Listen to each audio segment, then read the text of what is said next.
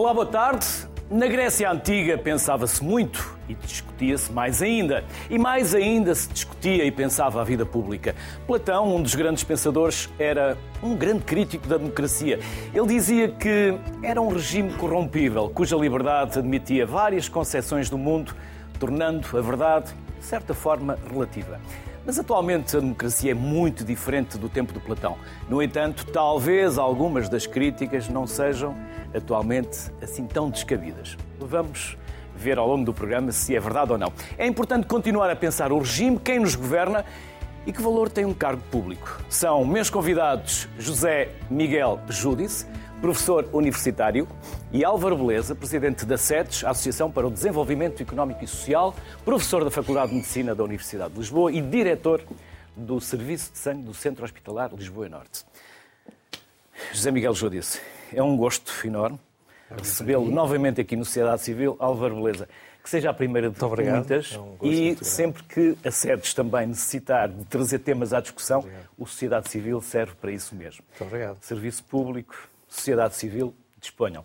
E é este também um dos motivos que nos traz aqui hoje. Por isso, José Miguel Júdice, nós ouvimos os políticos falar tantas vezes da ética republicana, quase como os jornalistas quando falam dos critérios editoriais Afinal, o que é ética republicana? Está para lá da lei? Antes disso, deixe-me dizer que eu não sou professor, dou aulas na universidade, que é um bocadinho diferente. professor é uma pessoa que teve uma carreira. Bom, mas seja como for, ética republicana. Em primeiro lugar, é preciso destruir um equívoco. Ética republicana não tem nada a ver com ser contra a ética monárquica. Tem nada a ver com o regime. Tem a ver com a ideia da res pública, da causa pública.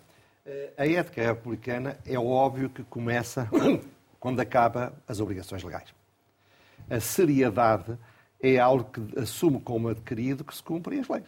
Portanto, não pode ser a mesma coisa que o cumprimento das leis. Eu, quando fui bastonário, eh, dizia que eh, se um advogado cometesse um ilícito, devia ser tratado com uma agravante em relação a um cidadão normal, digamos assim, que tivesse cometido um ilícito semelhante. Porque era Porquê? Porque ele, ele nele se, se, se coloca a confiança dos terceiros. Portanto, tem responsabilidades acrescidas.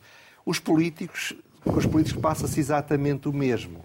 E, portanto, não, não podem dizer, eh, não se podem queixar de serem tratados com mais rigor do que são tratados cidadãos que são iguais a eles, com certeza perante a lei, mas que perante a ética têm menos responsabilidades. Hum. Álvaro Beleza, pergunto-lhe a si, eh, ligado ao PS, mas poderia perguntar a alguém ligado ao PSD, na verdade, apenas e só porque neste momento é a pergunta que eu tenho para, para, para lhe colocar. António Barreto dizia que o PS está a interpretar mal a ética republicana, porque é servir e não servir-se. E eu volto a repetir, estou a perguntar a alguém do PS, mas também poderia perguntar Sim. de outros partidos do arco da governação que também já estiveram no poder. Concorda? Uh, não, uh, para já não há, não há PS há, há socialistas. Uh, o PS é um grande partido, tem vários uh, militantes, há várias correntes, há vários pensamentos. Mas, como disse aqui o Dr. José Miguel João, disse muito bem, a ética republicana, no fundo, resume-se naquela frase: a mulher de César não basta ser, é preciso parecer César.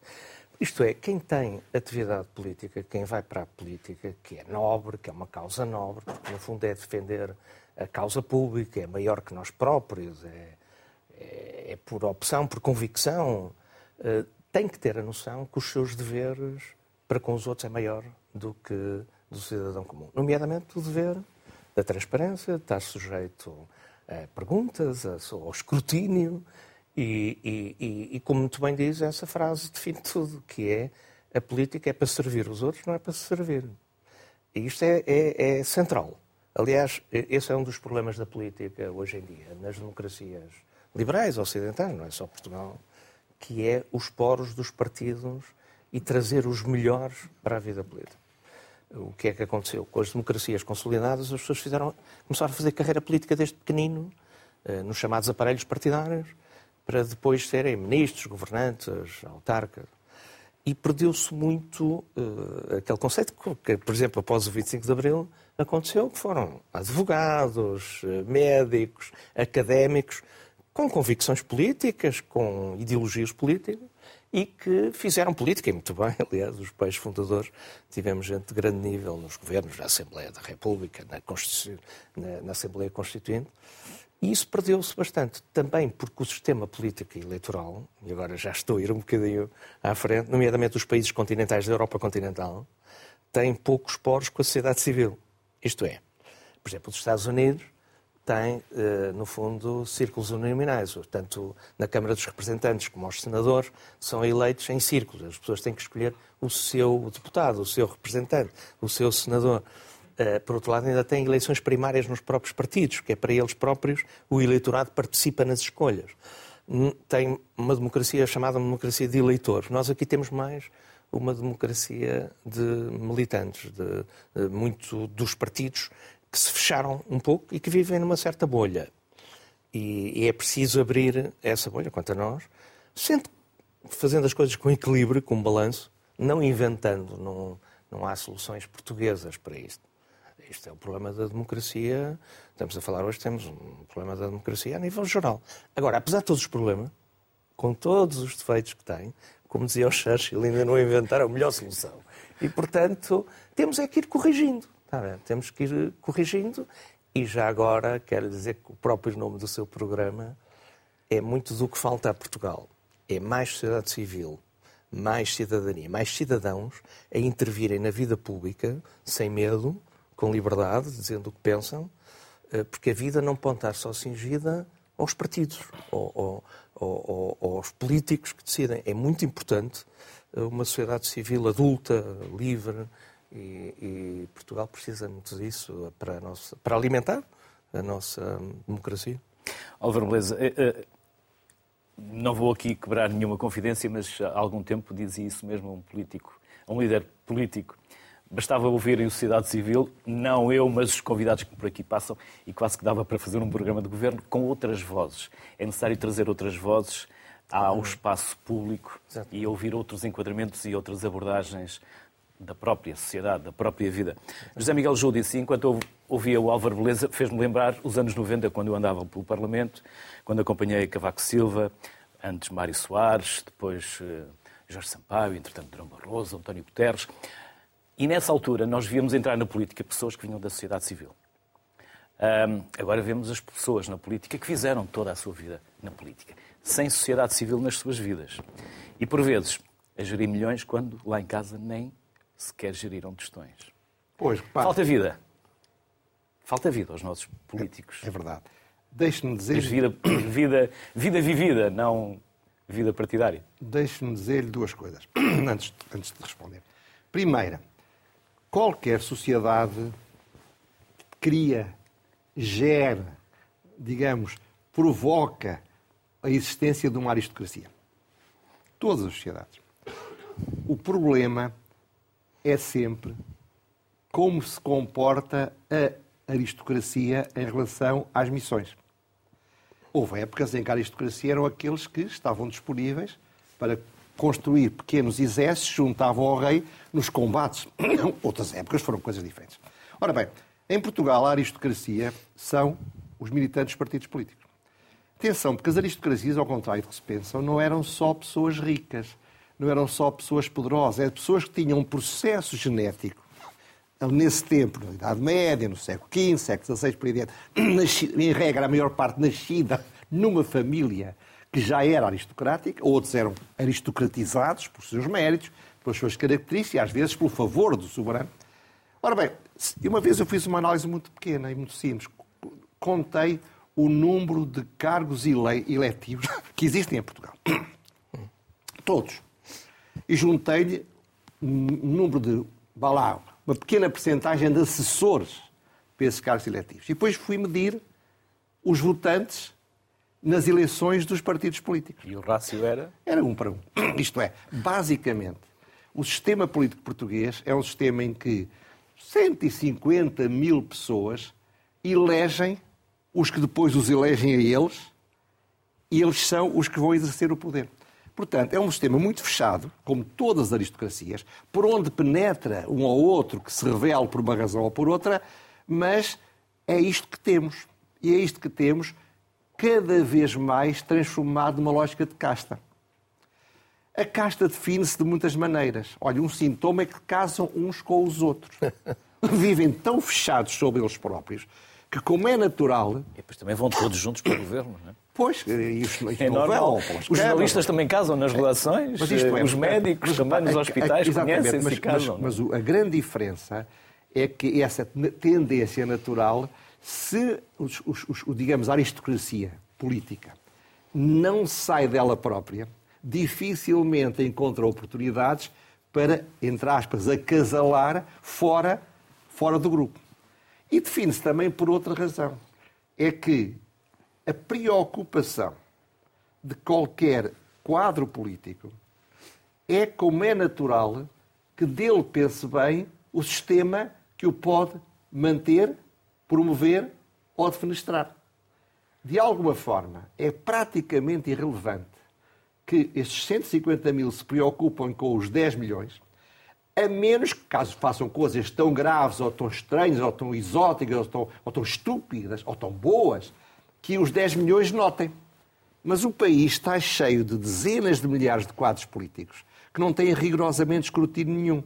Porque eles não se preocupam e o país também não se preocupa muito com eles. Portanto, isto é a primeira reflexão. A segunda reflexão, que também com ela está relacionada para um sistema ser ventilado, é preciso também haver incentivos a essa mesma ventilação.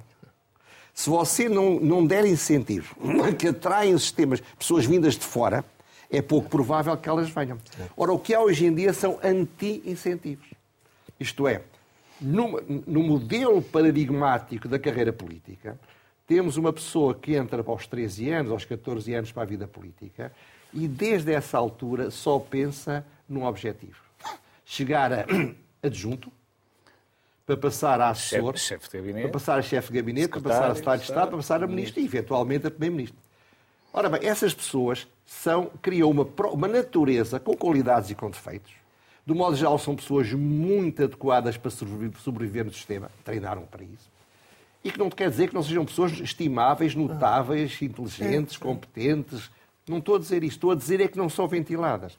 Ora, o sistema atual, e aí a comunicação social tem uma enorme responsabilidade, é que, em vez de analisar, olha, os conflitos de interesse daqueles que estão permanentemente a ver do sistema, preocupam-se com os conflitos de interesse. Uma pessoa que tem uma vida na sociedade civil vai fazer um pouco de serviço público ao Estado e, quando volta, é, é ostracizado por ter uma atividade que a lei não lhe permite, ou que a lei não, não, não ajuda, ou então que a sociedade não aceita. Que era o setor onde já trabalhava antes. Exatamente o setor onde já trabalhava. E quer dizer, por tal foi reconhecido a sua capacidade para você, exercer um cargo político público. É? dois absurdos.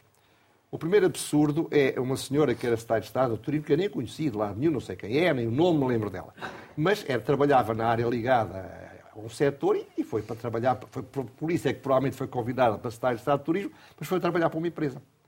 A empresa tinha recebido os apoios comunitários, mas hoje em dia, bem ou mal, a maior parte das empresas recebem.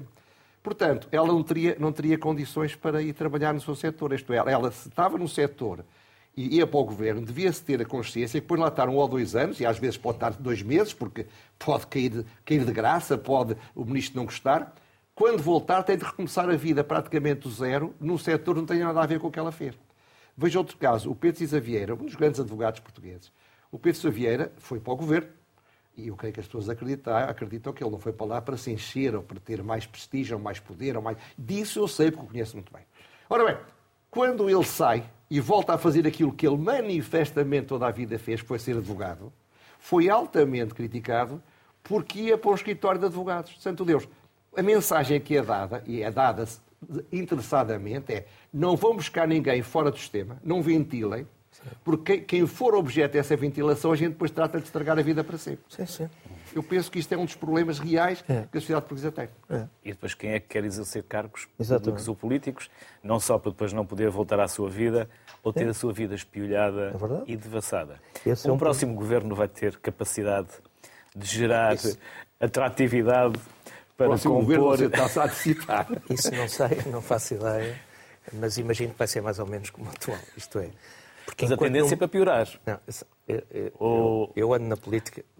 Estava aqui a dizer aos outros, hoje o 31 de janeiro meti-me na política um bocadinho, porque as histórias do meu bisavô que andou no 31 de janeiro no Porto, que era médico republicano, Bem, eu faço política por causas. Eu, desde que uh, entrei no Partido Socialista, que lutei para que houvesse círculos uninominais, eleições primárias. Falei com o Francisco Assis uma coisa um bocado desdrúxula para alguns na altura, o que era o socialismo liberal, isto é, mudar um pouco as regras do sistema político. Para, ir, para ventilar, isto precisa de mudar as regras. Aliás, como tudo na vida, às vezes, nós temos de mudar regras porque as pessoas uh, adaptam-se a qualquer sistema e viciam o sistema.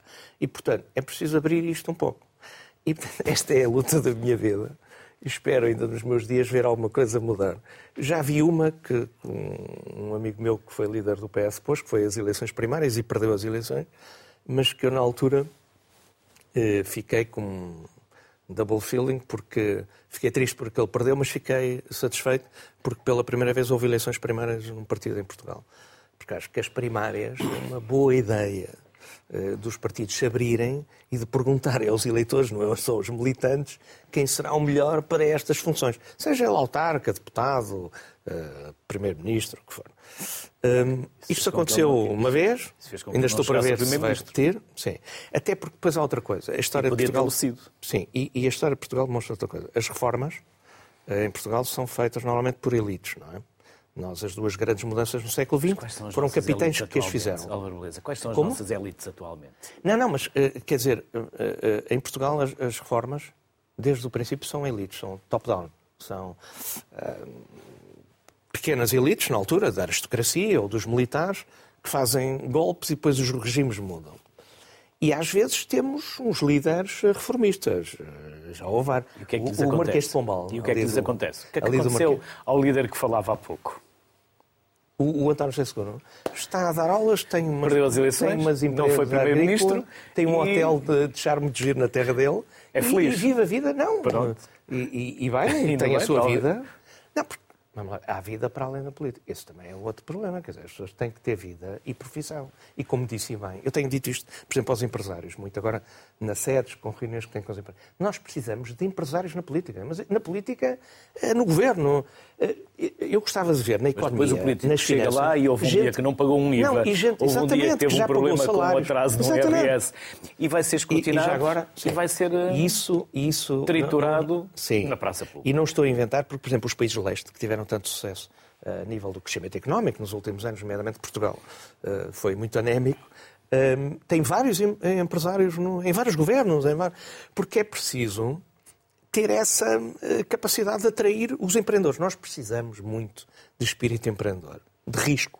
É em tudo, que já não é falhado, que já tenham falido. Eh, exatamente. Não, Porque é assim pessoas, que se aprende. Não, e pessoas que correm riscos. Tá Ao contrário nós... se ostracizam em Portugal, quando alguém falha... Sim, e Portugal, é um tenho dito falhado. várias vezes, e como sou médico, permitem-me dizer estas coisas e se disser algum disparate não me levam a mal que é nós eu temos um sou médico.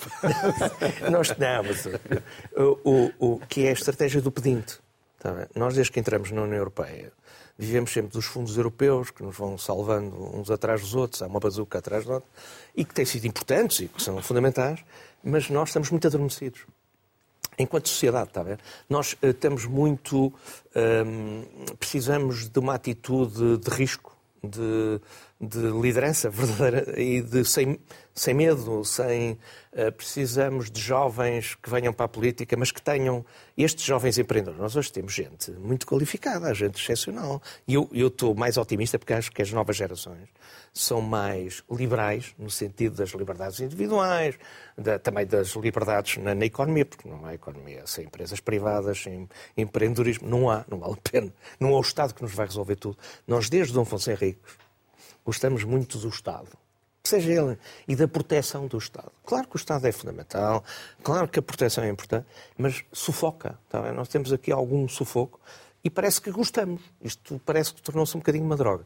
Era preciso romper um pouco isto, mudar essas regras. Eu acredito que uma reforma política que, que, deve ser feita, nomeadamente das leis eleitorais, da criação de uma segunda Câmara, de círculos uninominais, será como foi sempre top-down. Isto é, eh, eu espero que um Presidente da República, um Primeiro-Ministro, um líder político consiga fazer isto.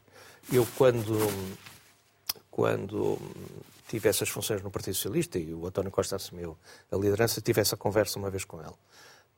a coisa, para mim, o fundamental é alterar as regras e, nomeadamente, a eleição dos deputados ser por círculos nominais. E ele concordou comigo. Então, se concordam, espero que o faças, porque um líder político tem essa capacidade. Uh, e tem essa capacidade. Aliás, com maioria absoluta, ainda mais capacidade tem. Se eu quiser fazer as reformas uh, que o país necessita. E estamos a perder aqui muito tempo. Não se fazem. Não tem havido essa coragem dos líderes políticos. Isto, vamos ver. Claro que a responsabilidade maior é do líder do Partido Socialista que está no poder e do atual Primeiro-Ministro. Mas também é dos outros, não é? Quer dizer. Um, e, portanto, só posso esperar é que eh, que os mais novos peguem um bocado nisto. Eu também tenho dito uma coisa que nós olhando para os países europeus e para Portugal, só vemos grisalhos aqui na liderança. Não, não, não somos nós, porque nós estamos aqui na sociedade civil a, a, a, a intervir no país. Mas a gente olha, vê aquelas uh, jovens uh, dos países do Norte, primeiras-ministras, uh, o primeiro-ministro espanhol, é tudo gente nova. O presidente francês. E aqui em Portugal, isto é tudo grisalho. Talvez gente nova. Mais mulheres na política. As mulheres têm uma capacidade, são mais. Eu, na medicina, pelo menos, as minhas colegas têm um sentido do dever, levam-se muito mais a sério tudo. São mais práticas, mais pragmáticas. Não perdem tempo. Veja-se esta alemã na, na Comissão Europeia. Uh, focam no essencial. E, nós precisamos um bocado disso, está a ver? Andamos aqui a precisar de, realmente de atitude de mudança. José Miguel Júdice, como podemos fazer essa mudança quando nós sabemos que a estratégia é o que nos faz ganhar um campeonato. A tática é o que nos faz ganhar jogo a jogo. E os políticos andam todos na tática, porque estão todos a tentar ganhar o jogo, tentar sobreviver de hoje para amanhã na espuma dos dias. Como é que se pode ter uma capacidade de mudar, de reformar, quando na verdade se gera quase dia a dia e ninguém tem capacidade de olhar e de preparar um país para daqui a 5 ou 10 anos? Ora bem, boa pergunta e eu vou ser, como gosto de ser, provocador. Vamos lá ver. Em todas as sociedades há estruturas aculturadoras, estruturas, organizações, instituições que criam a cultura dominante. Hoje em dia, a principal estrutura da culturação são as televisões. São as televisões, isto é, eh, o papel de criação de uma cultura política, uma cultura económica, uma cultura social, uma cultura de serviço, seja o que for, é feito pelas televisões e hoje cada vez mais também pelas redes sociais. Ora bem, se os mídias apenas dão atenção à espuma dos dias, se se espera de um político que, é que todos os dias responda à manchete da véspera, e o, o, o, mais genial e também o mais inútil dos geniais chama-se Marcelo Rebelo de Sousa.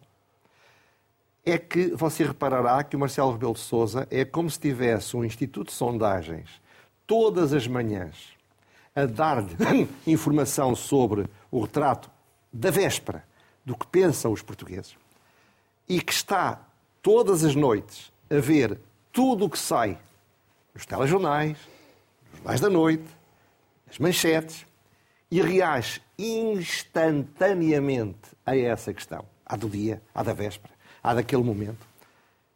Isso é inevitável que as, as elites, você há perguntava, perguntava, perguntava que são as elites são os que mandam.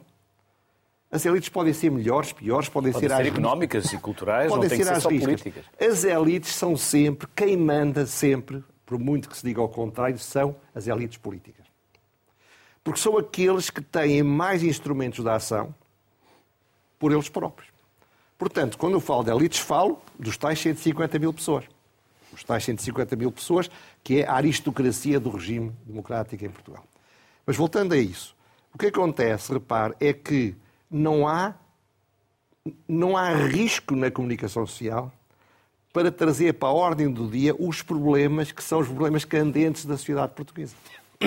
E como não trazem, é natural que, que, as elites políticas não se preocupem minimamente com isso. Posso o Marcelo Rebelo Sousa pode, pode interromper, diga, Eu, não me, eu não me esqueço, eu não me esqueço. Não, não, não quero interromper. Já, Mar... Também vou fazer uma provocação a seguir. O Marcelo Rebelo de Sousa é, nunca houve, desde pelo menos o Mário Soares, nunca houve em Portugal um Presidente da República com tanto poder sociológico, com tanta capacidade de influenciar, com tantas condições para construir a ordem do dia, com tantos instrumentos para criticar ou valorizar. E ele, como o super-homem, não sei se você lia o super-homem quando era pequenino, o super-homem era um tipo que tinha poderes fantásticos, só havia um problema que era a criptonita, mas fora disso ele fazia tudo, mas especializou-se a ajudar velhinhas a atravessar a rua, a pôr dedos em barragens e a fazer aprender os tipos para os quais há umas polícias que se ocupam, isto é, não resolveu os problemas do mundo. É isto que me preocupa, não é, não é portanto, eu, não, eu, eu, eu acho perfeitamente normal que, que, a, que a aristocracia política só se preocupe com o efêmero, com o fogo fato, com a espuma dos dias, porque eles são julgados pelos julgadores por isso e não pelo resto. Mas é possível ser político com sucesso e ganhar eleições e ir contra a opinião das pessoas e lutar por convicções e ter tem, coragem. Ser, e já tivemos alguns conceitos. Eu estou-me a lembrar de dois. Maquiavel dizia Mário Soares e Sá Carneiro. Maquiavel, que eram assim, eram outros tempos. Maquiavel não, não, dizia que cada quem está no governo mentir e quem está na oposição não, mentir ainda mais tempos. para lá chegar. Não, não, não é outros tempos. Mas per, per, permita só, porque era a questão, vai ao encontro daquilo que estava a dizer, mas também não queria perder aqui, Sim. mas é, é para, os, para os dois. A minha tese de doutoramento foi sobre Marcelo Rebelo de Sousa e o papel que a RTP e a TV tiveram na sua ascensão. Primeiro, a TSF, depois, mais tarde, a RTP e a TVI. Uh, por isso, compreendo o que acabaram de, de dizer, desse impacto mediático, mas uh, também, ultimamente, têm saído, têm, saído publicados, têm sido publicados alguns estudos que dizem que as, que as democracias mais estáveis Sim. são aquelas em que os seus cidadãos passam menos tempo à frente dos ecrãs. Ecrãs redes sociais Sim. e ecrãs televisões. E as televisões em contínuo massacram. Certo. E vocês, como comentadores, não ajudam a esse massacre. Com certeza que sim. Com certeza que sim. Deixe-me dizer. O ponto aqui. Só fazemos isso uma vez por semana, apesar de tudo. Não mas como são tantos, deixe... não é um massacre. Não. Os comentários que se fazem não condicionam, não obrigam a essa necessidade de taticismo sem, sem e desvia o foco da estratégia. Sem dúvida, sem dúvida. Deixe-me dizer o seguinte. Uh, todos nós somos formados pelas nossas circunstâncias e somos instrumentos do problema ou podemos ser instrumentos da solução. Por muito que uma pessoa se preocupe por não ser assim, há, há, há estruturas de, de, pressão implícita. Ninguém diz falo sobre isso ou falo sobre aquilo. Mas eu lembro que a certa altura, há semana, dirigi, fiz um programa em, em, em que a coisa que eu mais relevo dei foi a criação do espaço Índico-Pacífico, por onde se vai transferir o centro do mundo. Eu ouço todas as semanas. E, portanto, Aliás, aos dois. Isto é, repare, eu tratei disso. Dediquei Sim. tempo do meu espaço, que é espaço. Curiosamente, não houve nenhum jornal, nenhuma televisão, nenhum, nenhum instrumento de, de comunicação que pegasse no que eu disse para a esse tema dedicar uma atenção mais sofisticada e mais complexa, porque eu tive de dedicar em cinco minutos. Portanto, isto é, volto a dizer a mesma coisa. Hoje em dia está encontrado o, o modelo de negócio, eu falei há dias eh, na, na, na, no meu programa disso, eh, que se aplica a todas as televisões, incluindo aquela onde eu trabalho. O modelo de negócio das televisões é, é, é muito simples.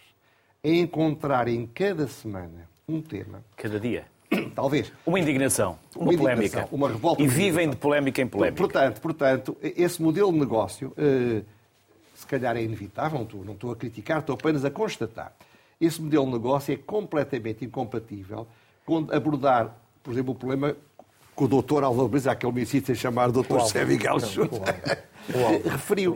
Isto é, nós temos, por. Nós, te, nós, te, nós temos, nós temos de, temos de perceber que é preciso fazer uma ruptura a esse nível. Claro que, e tem toda a razão, há homens que conseguem libertar-se da lei da morte.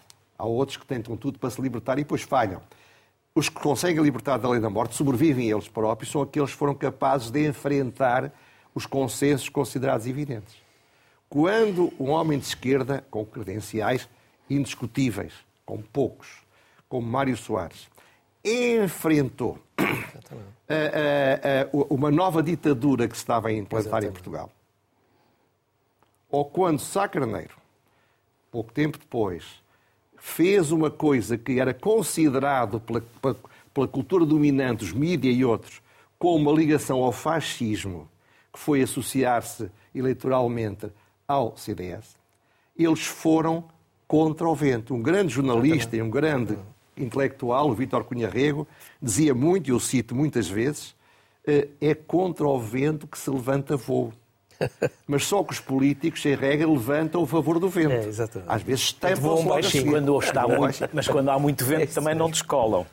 Álvaro Beleza, é isso. falou de Mário Soares, estávamos agora Sim. a falar de Sá Carneiro. Nessa altura não havia tantos canais de televisão em contínuo a escrutinar tantas manchetes certo. todos os dias. As pessoas viviam uma parte do seu, da sua, da sua, do seu dia a dia e à noite viam o telejornal. De manhã viam os jornais, à noite viam o telejornal. Sim. Agora passam o dia a ver televisão, Sim. nas redes sociais, manchetes bombásticas certo. e quando o jornalismo não é livre e independente, a democracia torna-se mais frágil. E quando se torna mais frágil, parece que vivemos tempos estranhos, esquizofrénicos. Nunca vivemos tempos de tanta inteligência acumulada, mas não somos capazes de pensar de forma diferente. Estamos a ser confundidos, estamos a ser manipulados. Soares e Sá Carneiro teriam a força que tiveram nessa altura se o panorama dos média fosse tão agressivo como é atualmente?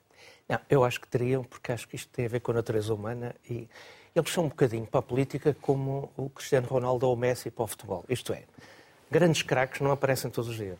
Os homens excepcionais, em qualquer coisa, aparecem de vez em quando.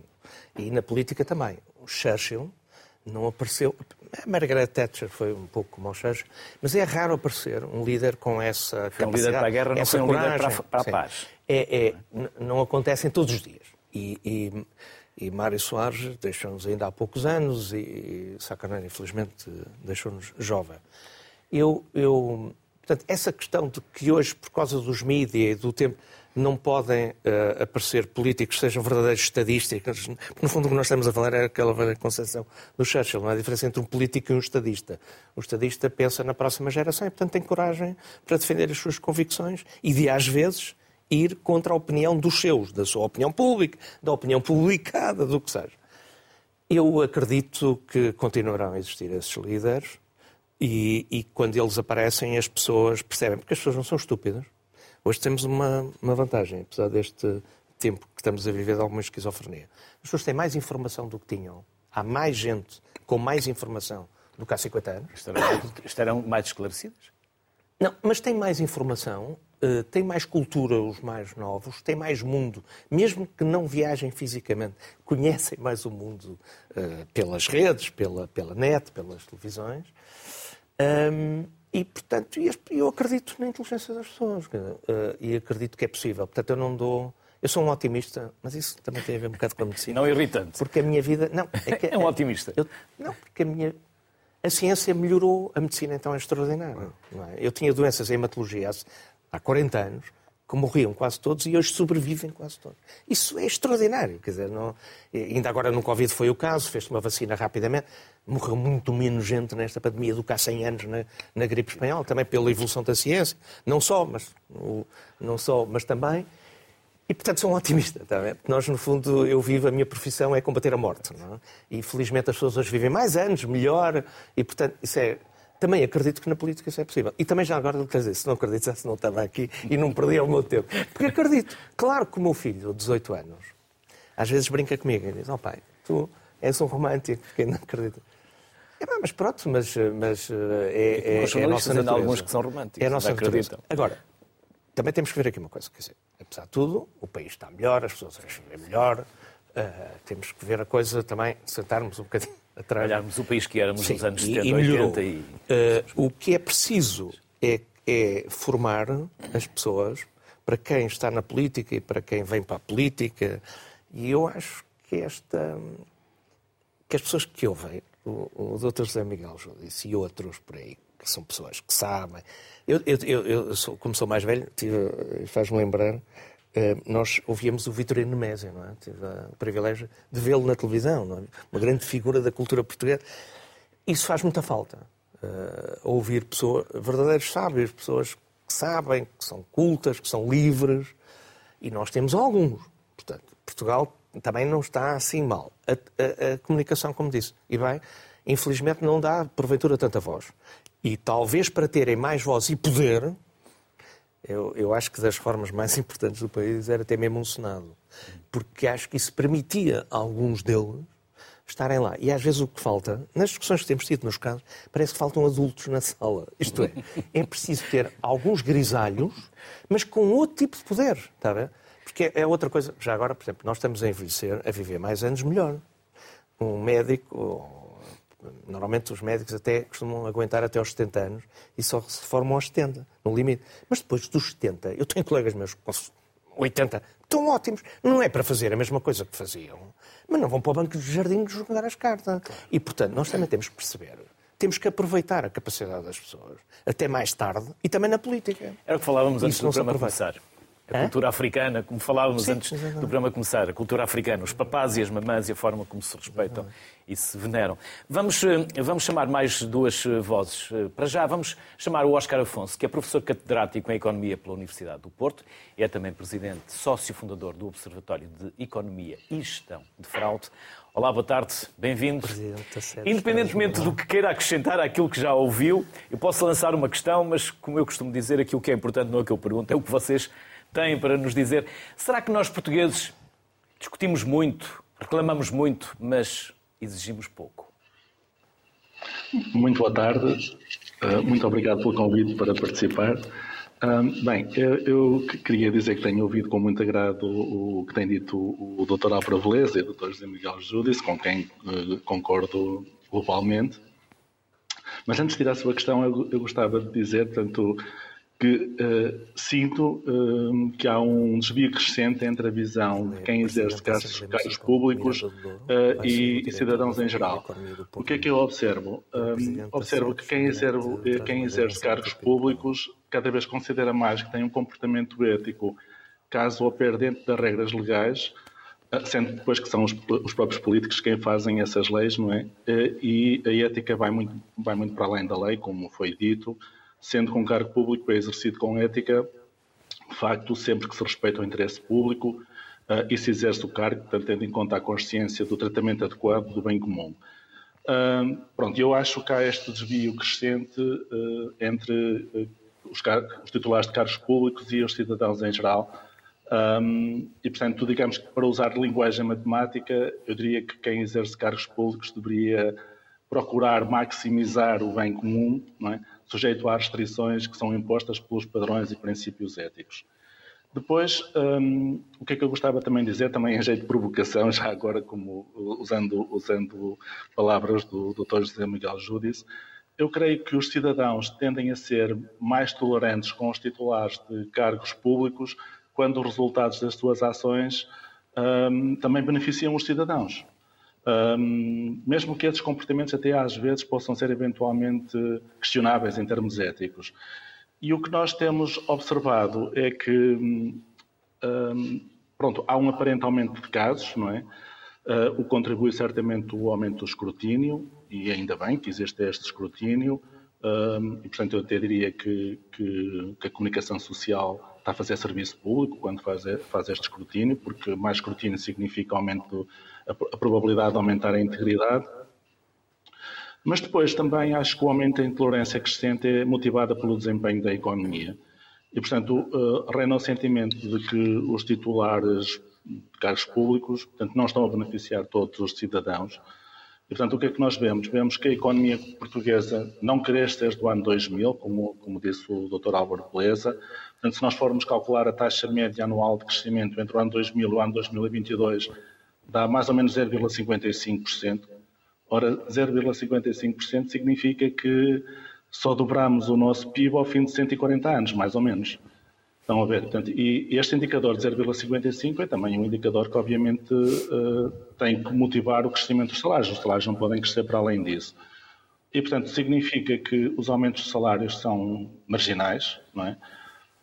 Por exemplo, se nós crescêssemos a taxa de 2%, dobrávamos o PIB ao fim de 34 anos, mais ou menos. Se crescêssemos a 3%, cresci, dobrávamos o PIB ao fim de 23 anos, e, portanto, a ver que as pessoas, se também crescessem os salários ao fim de, crescessem a 3% ao fim de 23 anos, o salário do, dobrava, portanto, viam que a sua vida a melhorar. não é o caso. Sendo assim, portanto, o, os aumentos marginais dos salários acabam depois eles próprios por ser comidos por quem? Até pelo aumento da carga fiscal, tendo em conta o endividamento que temos, que também não deixa de ser o espelho do mau exercício de cargos públicos, não é? Ou então pela inflação, como acontece atualmente, mas a inflação também não deixa de ser o espelho de, de mau desempenho de cargos públicos, porque, em última análise, a inflação é, é, deve-se ao excesso de moeda que foi criada por excesso de déficits. Não é? Depois, agora, a guerra veio ser, se quisermos, a gota d'água, a gota que fez transbordar o copo. Não é? E, portanto, eh, eu, eu, o que eu vejo é que os cidadãos portanto, observam isto, portanto, que a sua vida não melhora e, e ficam, ficam pasmados é? quando observam que alguém na órbita da esfera, da, da esfera pública vai ganhar salários que não são compatíveis com aqueles que eles ganham e, e, e que, fizeram a carreira portanto, a ganhar esses salários, esses salários não é? E, e, por isso, por exemplo, não me espanta que a Fundação Francisco Manuel dos Santos, num estudo recente, tenha vindo uh, alertar que aquilo que mais preocupa os cidadãos são as portas giratórias, os financiamentos de campanhas e o nepotismo. Portanto, um bocado associado a isto. Portanto, sobretudo, um, associam este, este, este, estes fenómenos é? aos salários incomuns na órbita da, da, coisa pública, nomeadamente em empresas públicas, ou gastos, portanto, aparentemente... Oscar Afonso, uh, permita-me só interrompê-lo. Sim, sim. Os nossos políticos ganham assim tanto? Não, Será que os ganham. ordenados dos nossos políticos são assim tão elevados? O que faz Não com são. que os melhores fiquem no privado Não, e nem sempre venham para a esfera pública e para a gestão da coisa pública? Sim, não, os ganhos dos nossos políticos não são de facto elevados, pelo contrário. Ahm, mas em muitas empresas públicas eh, os salários são, são, são, digamos, estão desconectados da realidade portuguesa, não é? Mas, de facto, os políticos não ganham assim tanto. Agora, eu, eu, o, que é que, o que é que, qual é a percepção que, que, que- qual é o sentimento que, que reina na população? O que reina na, na população é o sentimento de que os políticos têm o seu salário que depois compensam de alguma forma com ajustes diretos. E, portanto, se eu tenho o meu salário que já é generoso, no contexto da economia, se eu conseguir fazer um ajuste direto por ano, portanto, eh, tenho um salário, tenho um salário razoável, no contexto português. Mas deixa-me só dizer também que, que- que também me- o que é que também o que é que eu acho. Face a esta percepção de que os políticos têm um comportamento menos ético, depois os próprios cidadãos, e é isso que me, que me preocupa, são também tentados a, a perseguir eh, comportamentos menos éticos. Onde é que eu vejo isso? Eu vejo isso, por exemplo, quando observo o peso da economia não registada em Portugal, quando comparada, por exemplo, com a média da OCDE. Em Portugal anda à volta dos 25%, na OCDE anda, anda ronda os 16%. O que é que isso significa? Olha, significa que o Estado depois cobra menos impostos. Se o Estado cobra menos impostos, cumpre pior a sua, a sua missão de promover a eficiência económica, a equidade, a estabilidade macroeconómica e até o crescimento económico, distorce a concorrência entre as empresas. Pronto, e, e portanto gera-se aqui daqui um ciclo vicioso, se quisermos dizer assim.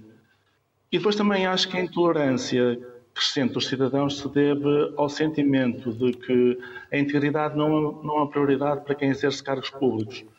Eu dou o exemplo, por exemplo, do pacote de transparência que foi aprovado pelo Parlamento em 2019, que alargou as, incom- as incompatibilidades, endureceu as sanções, mas o organismo mais importante, portanto, aquela entidade que ia hum, observar a transparência, né, acho que se chamava Entidade para a Transparência, ainda não está a funcionar, portanto, ainda não está a operar. Portanto, perante isso, o que é que os cidadãos pensam? Bem, eles são todos iguais. não- E, portanto, há aqui um ciclo, um ciclo vicioso, não é? Ah, e tudo isto, acho eu, não deixa de limitar a democracia, porque gera desconfiança, faz representantes e representados, gera uma ideia de impunidade perdendo-se a consciência e ética. E depois acho Afonso, também- permita-me só, per- permita-me só, José Miguel Júdice quer, eh, quer, quer intervir. Não, eu quero não podemos, intervir não, porque- Temos muito tempo que ainda temos mais um convidado, com mas os meus cumprimentos, mas quero retirar de coisas que disse aquilo, quanto a mim, é um dos graves vícios sociais em Portugal. É a ideia falsa de que os políticos são eles e os cidadãos somos nós.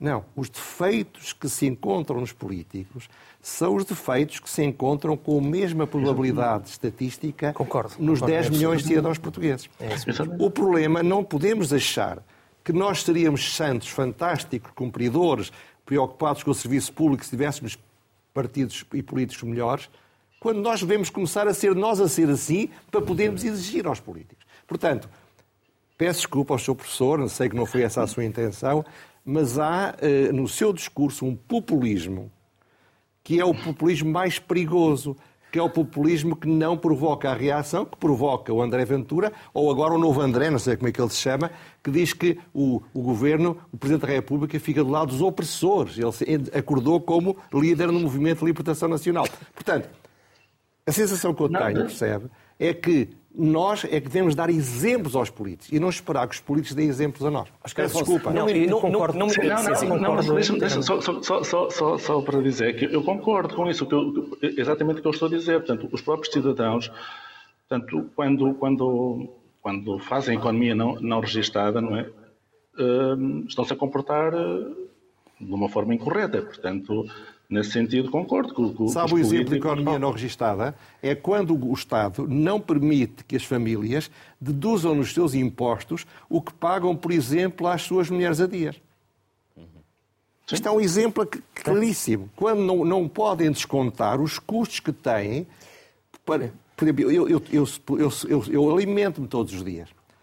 Se eu trabalhasse numa empresa, a minha alimentação podia ser suportada como custo da empresa mas a minha alimentação na minha casa não pode ser suportada como custo meu.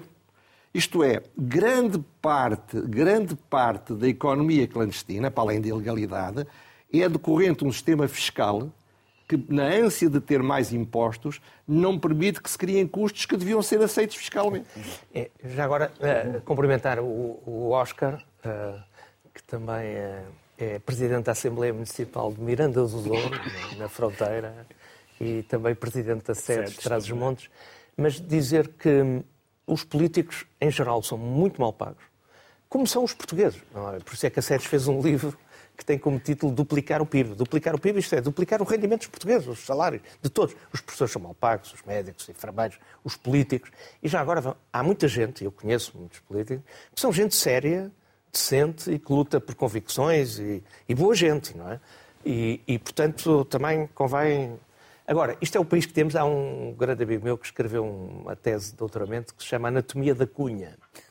Que tem a ver com a sociedade portuguesa, não é? Portanto, deu, em, deu em livro? Ou... Em livro, e publicou em livro a tese dele. Livro? Sim, é o João Ribeiro Bidawi, que, que trabalha na ONU, vive na Holanda, e que, olha, é um jovem que está muito desencantado com o país. Temos, infelizmente, muitos que depois saem de Portugal. 30 por dia. É, exatamente. jovens por dia. Agora, eh, nós precisamos, de facto, é de ter uh, crescimento económico robusto. Portugal não tem nenhuma doença. Portugal, os portugueses não têm nenhum problema uh, genético, nada. E, portanto, nós temos todas essas condições para Mas ser há 800 um país anos que vivemos em crise. melhor, mais rico. Álvaro Beleza, há 800 anos que vivemos em crise. É verdade, mas, mas, sempre em crise. mas temos que sair disto. Temos. Mas temos que sair disto. Nós, com a entrada na União Europeia, melhoramos em muita coisa. Só nos falta agora dar aqui um salto.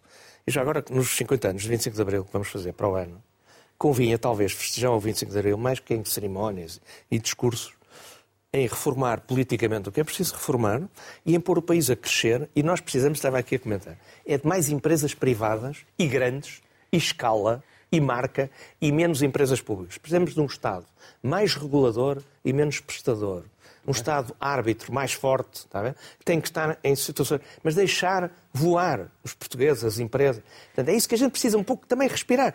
A, a ventilação. Acho que o ventilador.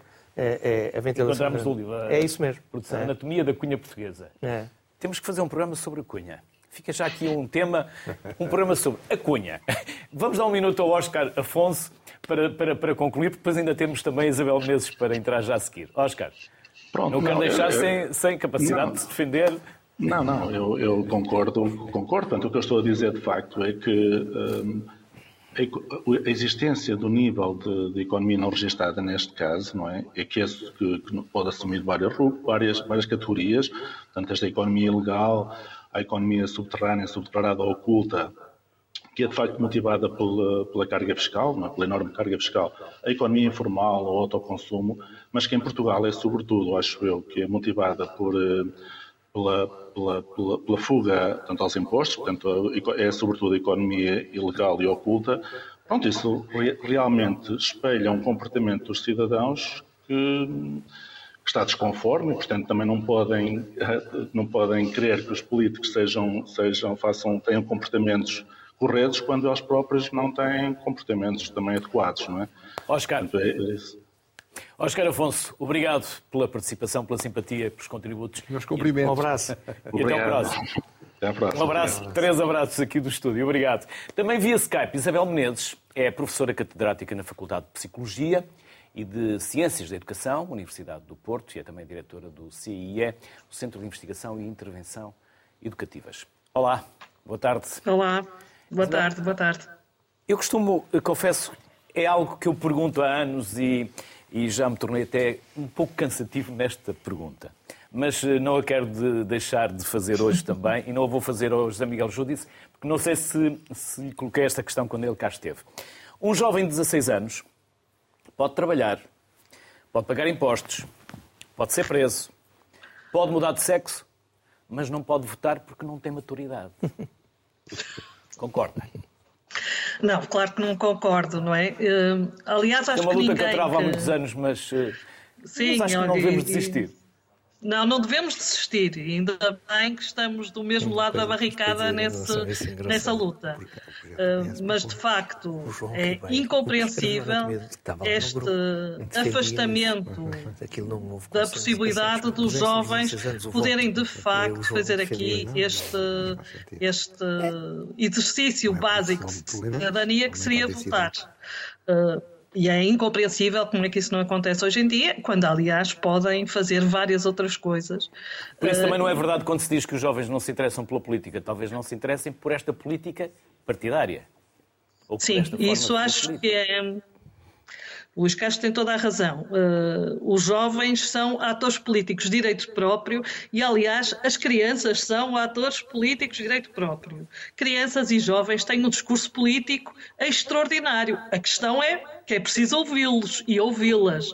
E, de facto, o que os adultos, de uma maneira geral, políticos e não políticos, tem é muita dificuldade em fazer esta escuta que de facto reconheça uh, aquilo que são preocupações e aquilo que são, enfim, as questões que mobilizam as crianças e jovens e que permitam não só ouvi-los, mas também fazer alguma coisa com isso. Por isso olhamos uh, para o Parlamento e encontramos ali uma média de idades de quase 60 anos. É verdade. Eh, é verdade que esse envelhecimento acontece em vários domínios da sociedade. Mesmo este painel não se pode dizer que seja um painel em que estejamos aqui todos novos. Senadores, Isabel, senadores. Sempre... Senadores, é, três senadores. Vocês, eventualmente. três. Não, vocês são senadores. Eu, quando muito serei, enfim, uh, observadora dos senadores. Mas, objetivamente, a questão é que nós temos a necessidade de uh, criar espaços para a participação dos jovens e para o reconhecimento dessa participação. E devo dizer, aliás, e esta é talvez uma questão, enfim, importante ser dito que nós temos muito tendência a fazer comparações com a Europa, de, sempre naquela coisa de dizer, ah, nós estamos mal, estamos abaixo, ou estamos ao lado, ou não cumprimos. E é muito interessante quando fazemos investigação sobre estas coisas em contexto europeu, porque percebemos o quanto há grandes transversalidades e grandes semelhanças entre a forma como jovens portugueses e jovens por toda a Europa reclamam essa uh, ideia da necessidade de uma participação política muito clara que se faz fora dos espaços dos partidos, mas que se faz de uma forma cotidiana. Isabel, nós Aliás... temos ainda cinco minutos. O Álvaro Beleza Sim. e o José Miguel Judice também queriam eh, falar, portanto, vamos usar estes cinco minutos em que os três vão cruzando o que acham que devem dizer eu, e o que é que bem. devem questionar eu, eu, eu, e o que é que devem provocar, se for o caso. Com os meus cumprimentos, eh, queria dizer que realmente eh, a vertente dos jovens é um, é um ponto essencial para o nosso desenvolvimento político, económico e social, mas eu queria chamar a atenção que o problema pior que acontece aos jovens É um sistema que existe na política, existe na empresa, existe na sociedade, em que a antiguidade é posto. Isto é, a ideia de que se o Einstein chegasse a uma universidade portuguesa, ele não conseguiria chegar à catedrática a não ser aos 60 anos. Eu encontro um caso, que eu, uma pessoa que eu não é conhecia, que era um, um homem que foi agora é catedrático numa universidade austríaca, que escreveu um livro, aliás, muito famoso, não me lembro agora o nome, que eu falei no meu programa. Foi um homem que foi contratado para ser professor catedrático na Universidade Austríaca, com 30 e tal anos, num concurso internacional. Repare, a luta dos professores, eu tenho dito, vocês têm toda a razão, só exige uma coisa em troca: que haja avaliação constante do desempenho e que a carreira seja criada com base no mérito. Mérito, exatamente. Ora bem, o problema é que eu conheço bem o mundo das universidades, eh, não por ser, sou um professor de aviário, como eu costumo dizer, mas, mas, mas enfim, na família tenho pessoas que são professores a sério, e eu vejo, percebe, uma pessoa que chega numa universidade prestigiada em Portugal, as pessoas muitas vezes instalam-se num, num, num, num lugar e ficam a tapar o lugar a qualquer outro, porque não, são, não, é, não há ventilação. Um dos sítios onde, apesar de tudo, há mais ventilação é na política, curiosamente. Porque, apesar de tudo, há challengers. Eu acho que era muito importante, uma reforma essencial, sim, sim. Era acabar com a antiguidade como mecanismo da promoção nas carreiras. Já nem na tropa. Talvez carreiras planas para que as pessoas sim, tenham mérito, vão ganhando um pouco mais, até certa altura, mas, além disso, é preciso claramente que a subida brutal, rapidíssima dos, dos, melhores seja feita. Exatamente. Agora, o que acontece é que o ensino universitário, o policial, pior ainda, eu dizia há dias, estava a ler uma coisa que vou falar disto, que é uma escola chamada Micaelia, Micaela, em, em Inglaterra, em que certos sociólogos da educação dizem nós somos contra escolas Sputnik. O que é que é a escola Sputnik? A escola que forma estudantes que são grau A, escolas públicas, e que vão ser grandes figuras da sociedade. Isto é, o elevador social exige desesperadamente que, esta, que os lugares não sejam ocupados pelos mais velhos. E por isso é que eu me parece que esta questão que foi colocada pela senhora professora em relação a olhar a sério para os mais jovens é essencial, porque muitos que vão embora vão-se embora porque não têm capacidade de penetrar na sociedade portuguesa. Tem um tampão em cima, tem um certo. teto em cima. É isso mesmo, eh, é isso mesmo. E já agora dizer que há um bocado do livro que, mostramos aqui da Anatomia de, da, cunha. da, cunha. do João Ribeiro, eh, ele defendia nos grupos de reflexão da SEDES eh, que a SEDES defendesse o voto a partir dos 16 anos.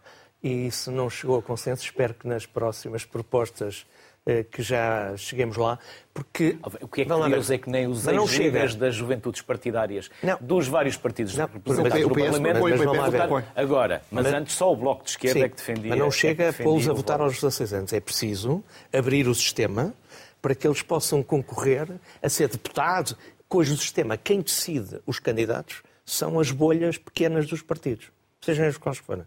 E, portanto, é preciso criar, no fundo, mais concorrência no sistema, mais meritocracia. São palavras-chave.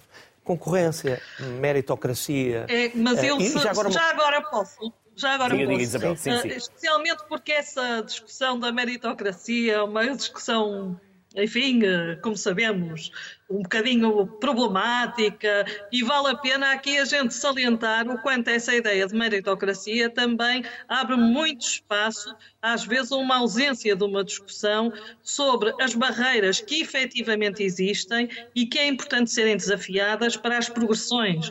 Eh, porque a questão é que o mérito existe, com certeza, e deve ser recompensado, mas é preciso também que nós tínhamos consciência, claro, e claro que certamente o, o, quer, quer o Álvaro Beleza, quer o José Miguel Zúdice estão a falar sempre nessa perspectiva da importância de reconhecermos as barreiras que se colocam para essa expressão do mérito sim, sim, e que essas claro, barreiras claro. têm que ser desafiadas também, não é?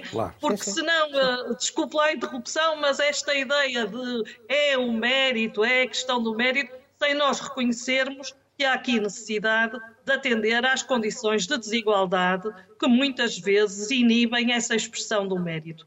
E isso é uma coisa importante e é por isso que é importante reconhecer o voto aos 16, com certeza, mas também reconhecer que há muitas formas de participação que os jovens já têm hoje em dia na escola. Isabel, muito obrigado. Obrigado pelos contributos que nos deixou. Cumprimentos. E até uma próxima. Cumprimento. Cumprimentos, cumprimentos. 30 segundos para cada um com o que vocês ainda não disseram e que acham que seria importante dizer. Até pode ser pelas reformas que a SEDES propõe. Não, eu, eu, acho que é preciso agitar. 30 segundos é pouco. Sabe é um minuto para cada um. O, o, não nos vão perdoar se queimarmos eu, aqui mais um minuto para cada um. Uh, Estou-me aqui a lembrar do Dr. Zé é que não nos vai multar. Que um, tem uma frase que é preciso desinstalar os portugueses. É preciso agitar as, as mentalidades. É preciso pôr as pessoas a desafiar. É isto, isto vir um grisalho é dizer. Às vezes é, é, é preciso agitar, ventilar. Não, Mas é que nós. Pela, eu, eu estava a vir para cá, eu estava a ouvir na rádio, professores, os professores têm problemas tremendos, a educação é fundamental, os professores são fundamentais, é preciso cuidar deles, tratá-los como, deve ser. Nossos cuidadores, Agora, professores, médicos, sim, mas, bombeiros, polícias. Mas havia uma frase que eu estava a ouvir. Nós queremos estabilidade. Não, não. Eu, eu quero que os professores tenham salários dignos. Uhum tenham que ganhem muito mais do que aquilo que ganham. Nós temos que ter mais rendimentos, mais salário. Não é estabilidade. Os portugueses têm problema deles não fazerem. Só procuram, era aquilo que estava a dizer o José Miguel, só procuram estabilidade. Isto é, ter o meu poder, o meu lugar e daqui não sai ninguém me tira. Não, não. Mas quando vamos eu lá quero... para fora não é, As pessoas não é assim que, que reagimos. Têm que ser mais bem pagas, mas para isso, para sermos mais bem pagos todos, tem que haver mais economia. Nós, e para haver crescimento económico, para haver empresas privadas, para haver, é preciso liberdade, é preciso. Por exemplo, aquele que estava o professor eh, Oscar Afonso a falar, tem que haver um contrato social em que há uma diminuição da carga fiscal, que é fundamental para Portugal, mas depois ser absolutamente uh, intolerante com a fuga ao fisco, com a economia paralela. Mas temos que baixar a carga fiscal. Isto é, temos que ter impostos razoáveis e depois exigir às pessoas quem prevarica tem que ser penalizado. Está bem? É as duas coisas ao mesmo tempo. Portanto, se conseguirmos fazer isto, eu acho que o país pode melhorar. Portugal tem condições excepcionais para ser um país ao nível da Dinamarca, da Noruega. Por que não? Por que não? E, e os portugueses merecem isso. E, bem, cada um faz a sua parte. Nós fazemos uma parte modesta. Eu vou pegar, vou pegar num é tema, podia pegar em tantos, mas um que andou aqui à volta. Quando ainda não era moda em Portugal defender eh, de políticas agressivas para oportunidades para as mulheres, designadamente na vida política, eu defendia e dizia sempre isto. A igualdade só existe quando uma mulher incompetente puder substituir um homem competente. E eu digo a mesma coisa. Só o país só muda quando um jovem incompetente puder substituir um mais velho competente. O que é que isto quer dizer? É uma provocação que quer dizer basicamente o seguinte: não há um paradigma em que o mais velho, como não havia do homem, ser melhor. É preciso criar as condições para que esta geração mais nova possa explodir por aí acima.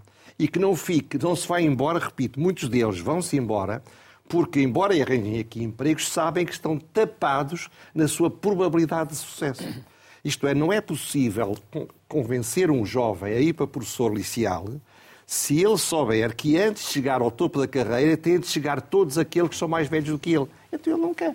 Dizem os manuais da economia que se queremos criar uma equipa de sucesso, 60% mais velhos, 40% mais novos. Eu, Para que diria, os mais novos eu diria depois se tornem 60%, é, depois, depois se tornem 60% e os mais velhos 40%. 60 porquê? Porque a aceleração histórica é, é, faz um esforço brutal e é torna que a minha geração tem dificuldade de acompanhar como acompanhava no passado. Não, e a juventude atual é mais liberal, mais ecológica, mais é mais cosmopolita, mais solidária. Não, os jovens são assim, tão bem formados e, portanto, é dar-lhes poder, no fundo é isto. E, na verdade, eles agora também não são imigrantes, são viajantes, por isso é preciso fazer é. com que eles vão e voltem e não fiquem por lá. Exatamente. Muitos ficam, infelizmente, mas também que ganhem as suas raízes e façam e que venham Portugal e que venham outros. Outros países também. José Miguel Jô disse, sim, Álvaro Beleza, País foi aberto. um privilégio, foi uma honra receber-vos aqui no Sociedade Civil, poder privar convosco dos vossos conhecimentos e saberes, que generosamente partilharam connosco. Bem-ajam são pessoas de bem e, mais uma vez, aqui o demonstraram um pensamento intelectualmente sério. Bem-ajam, obrigado. obrigado. E se os ocupantes dos cargos públicos não respeitarem o país, quem respeitará? Até amanhã.